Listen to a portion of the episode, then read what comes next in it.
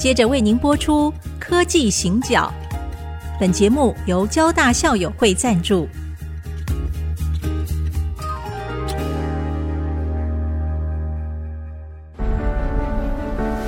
从区域情势、产业变迁到文化体验，娓娓道来全球供应链的故事。欢迎收听《科技行脚》。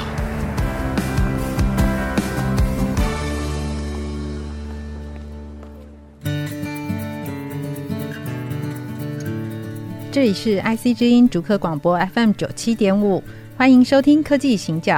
我是 Digitimes 电子时报的社长黄清勇。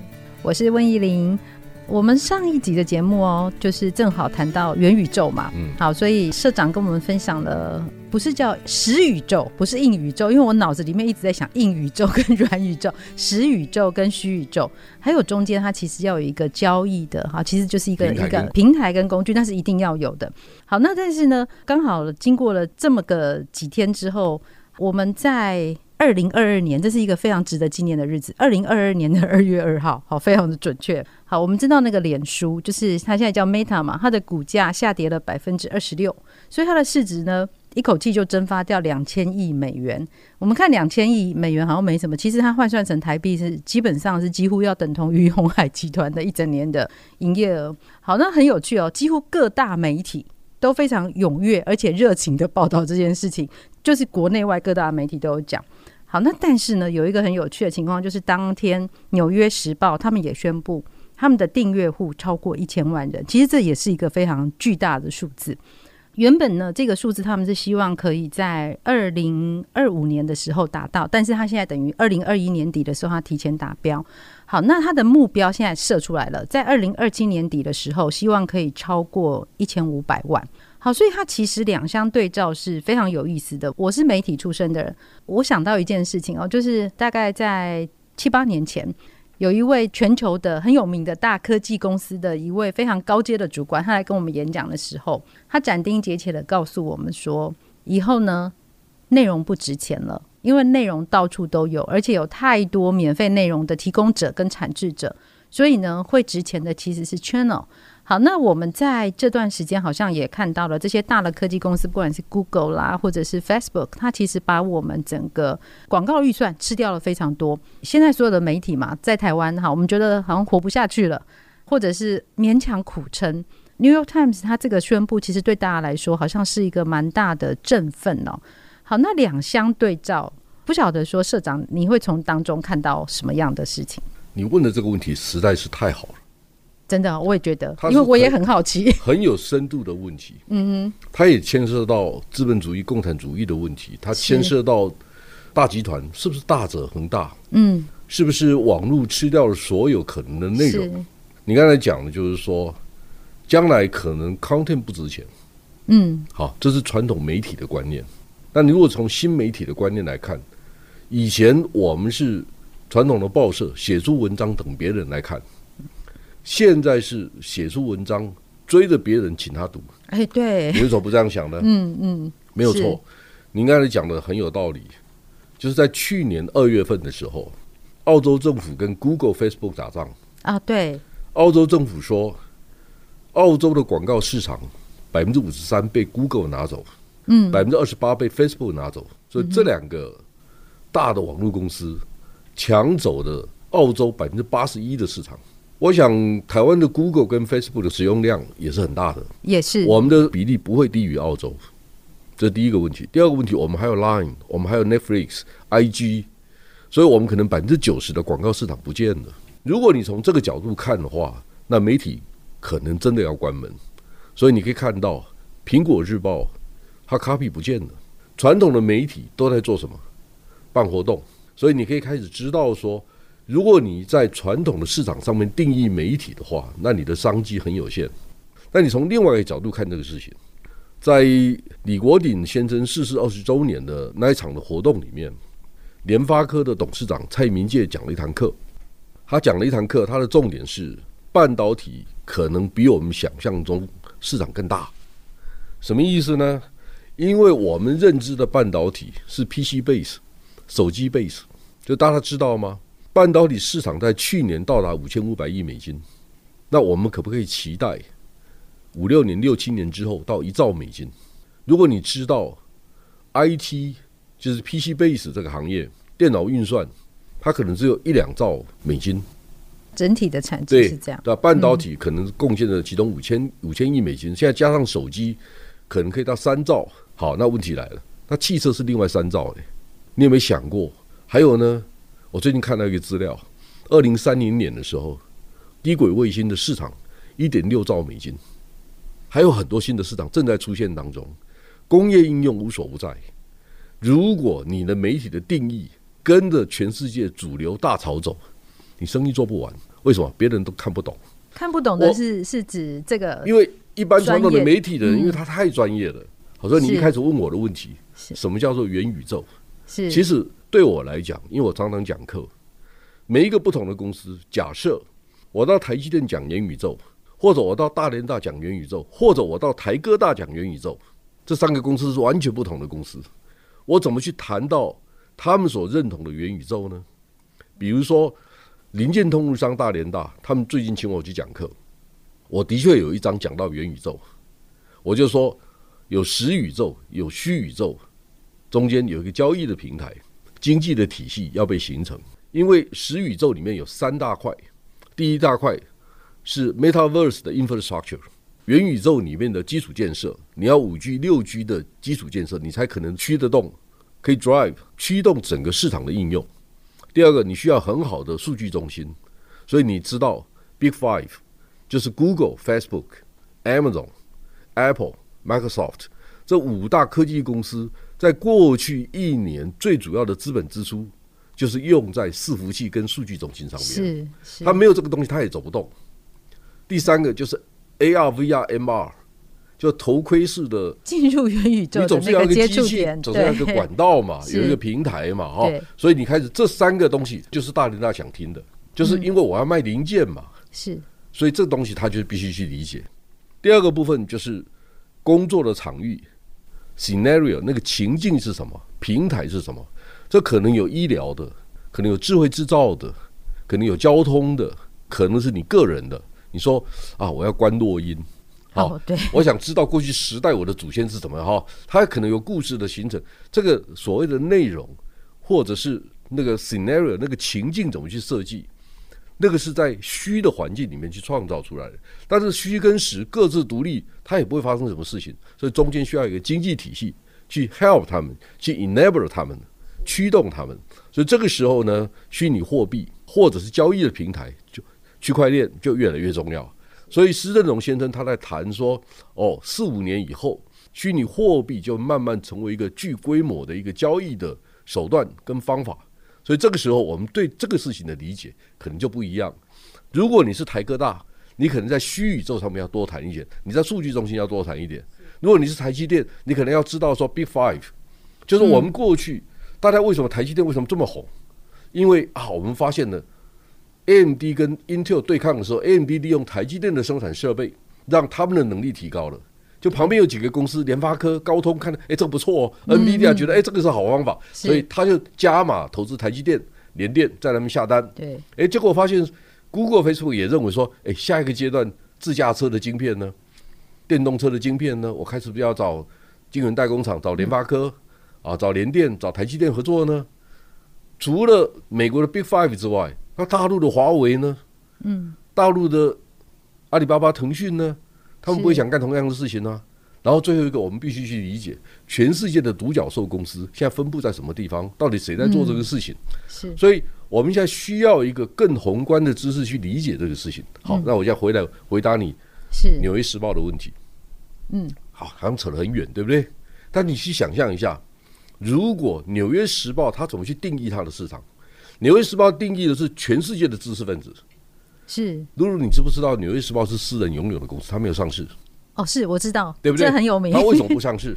对，家族企业，因为他们认为说，我们如果变成一个市场的经营的媒体，我们无法保留它的独立性，是，对不对？这是一个问题。嗯、第二个问题，我们都知道，民主的社会其实比较短视，为什么？他要找选票，选票 对不对？反而集权的社会，他要想我隔代交班十年、五年、二十年，我怎么去交班？我要怎么永续？他们会考虑这个事情，所以他们比较有核心价值啊。你从另外一角度看这个事情，好，那问题来了，如果媒体是有很多人经营，大家都有不同意见，市场派经营的话，那你死定了。但你不可能去坚持一个策略。所以我在创业，我在创办 Digitime 的时候，我非常有很深的感受。假设说，刚刚社长有提到核心价值的事情嘛，其实这我非常感兴趣哦，因为我们都在媒体业里面，然后我们现在其实就在媒体上面跟这么多的朋友们在互动，所以媒体业的价值到底是什么？我们休息一下，待会回来。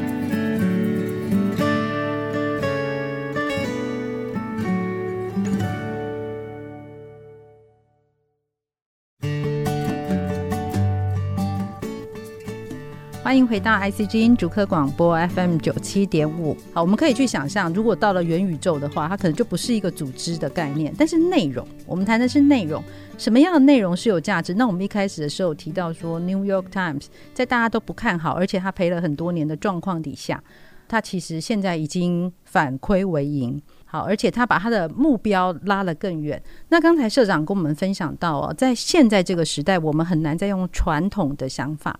去想象，我们不能再用传统的在经营媒体的那个思考框架去想现在的时代。例如说，好，一样谈元宇宙，那不同的产业，它的经营者要听的切入点是不一样的，这是其一。其二是不同的情境，他们会需要的也是不一样的观点。对我们来说，特别我想对社长来说，作为一个媒体的经营者，那你怎么样去看内容的这个核心价值？好，核心价值究竟是什么？我很清楚啊。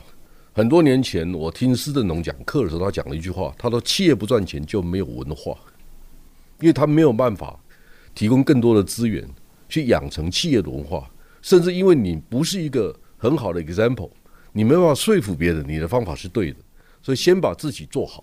这你都活不下去了，凭什么谈文化？所以第一个就是说，你要做得好，又可以 profitable，你可以赚钱，要不然你没有办法经营。但赚钱呢，你是中小企业的经营方法，比如说你开一个面馆。明天就要赚钱，因为它进入障碍很低。嗯、那我先告诉你，露露，Digitimes 创业的前两年亏了两亿，三亿资本额亏两亿。呃，但是我们到二十个月 break even 就开始赚钱，哦、对不对？嗯。好，我为什么跟大家谈这个事情呢？如果你要做一个有深度的事业，你只想明天赚钱，你所有的人跟资源跟想法都放在明天会赚钱这件事情上面，你绝对不可能有长期耕耘的。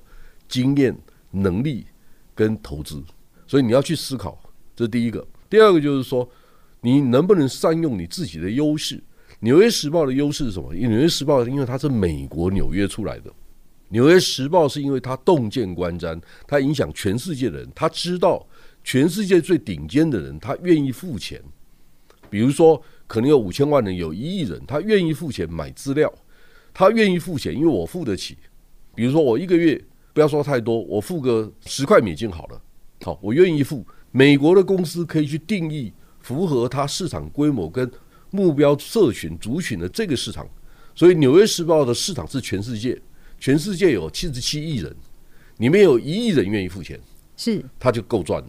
他们的研究也是这么说，有一亿人愿意付钱。好，那对台湾的媒体来讲，我就告诉各位，如果你要用这种方法经营，你没有条件，因为我们就两千三百万人。